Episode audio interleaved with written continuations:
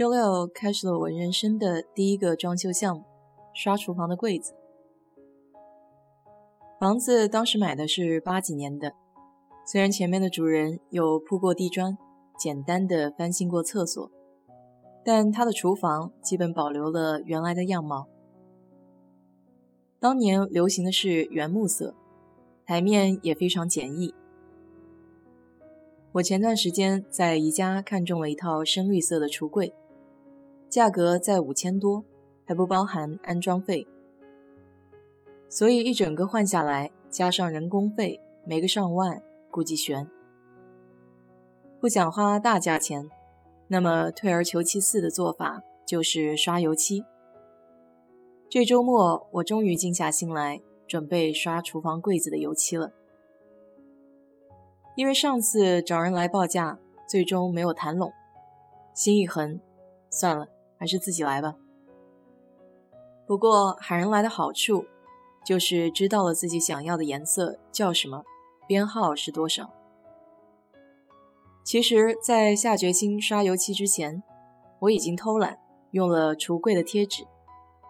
如果对细节不是那么计较的人，可能贴纸也能满足一下视觉上的需求。但颜色和花样在这里的选择实在有些磕碜。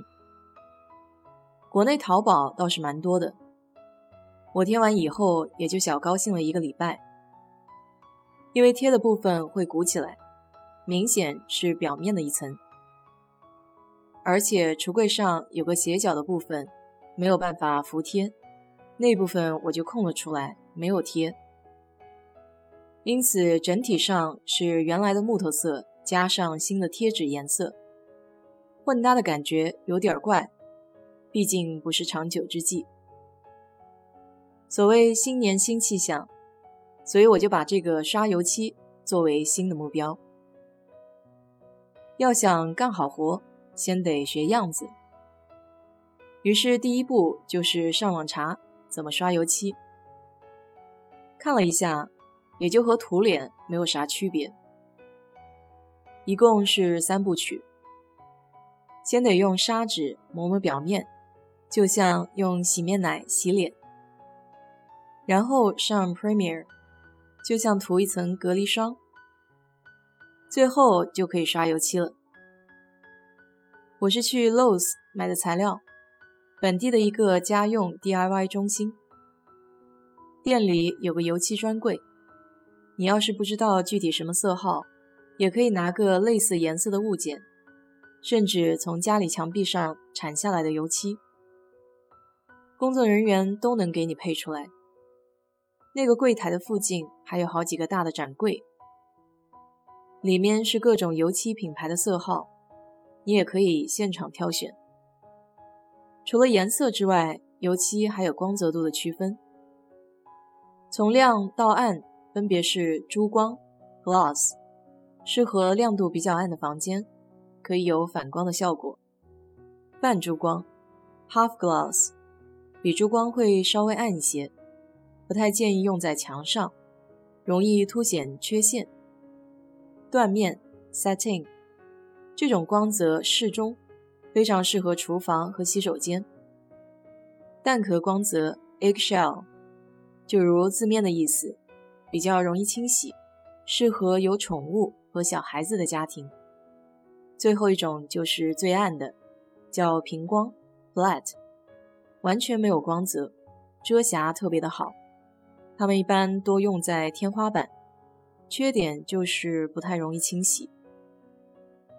我最后选的是缎面光泽，因为不确定工作人员配出来的颜色是不是我喜欢的，所以就只要了一个样品，三块九毛八。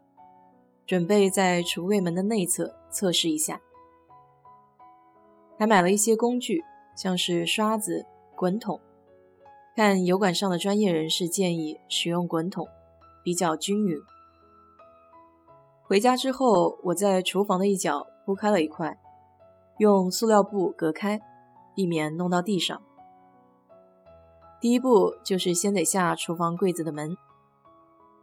如果有电钻螺丝刀的话，会更加省事。因为有些比较老旧的柜子不太容易下。然后清洗柜门，厨房经常会有油烟，柜子上面的污垢需要洗干净以后才能进行下一步。我的柜子上面有一层贴纸，撕一下正好把油污也给带下来了，因此清洁这部分给我省了不少心。接下来就用砂纸块摩擦柜门的表面。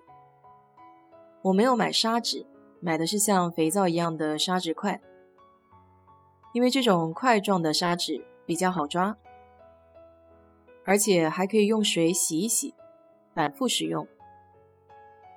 摩擦几下，看到表面有一层粉屑下来就可以了。这时候再用吸尘器稍微清理一下现场，用略湿的抹布擦一下表面，干了以后就可以开始刷 Premier，就是隔离。这一层的主要作用就是盖掉原来的颜色和一些坑坑洼洼的地方，原则就是少量多次。刷子刷的时候会有一道道印子，如果用滚轮的话就会好很多。但刷子的好处就是量比较好控制。这里有个小工具值得推荐，就是一个圆圆像镰刀一样，可以把滚筒上多余的油漆或是隔离给刮下来。我刷了两遍隔离，每一遍每一面大概都用了一个小时晾干。然后我才开始上油漆，原则和前面一样，少量多次。还有一个非常好用的小工具，就是画笔。这种小画笔可以用来修补非常小的边边角角，像橱柜门是长方形的，如果有花纹或是边角容易卡油漆的地方，可以用小画笔把多余的油漆给带出来。所谓慢工出细活，周末一天的时间，我只弄了一扇柜门，还有二十四个柜门，十个抽屉等着。我已经感觉到未来的日子会很充实。等刷完了，给你分享我的前后对比效果图。想想还是挺神奇的，我一直以为刷油漆是一件很难的事情。原来凡事都得尝试一下，才能够更好的体会其中的乐趣。好了，我继续刷油漆去了。如果你也有原来以为很难，但做了觉得还不错的事情，欢迎给我在评论区留言，谢谢。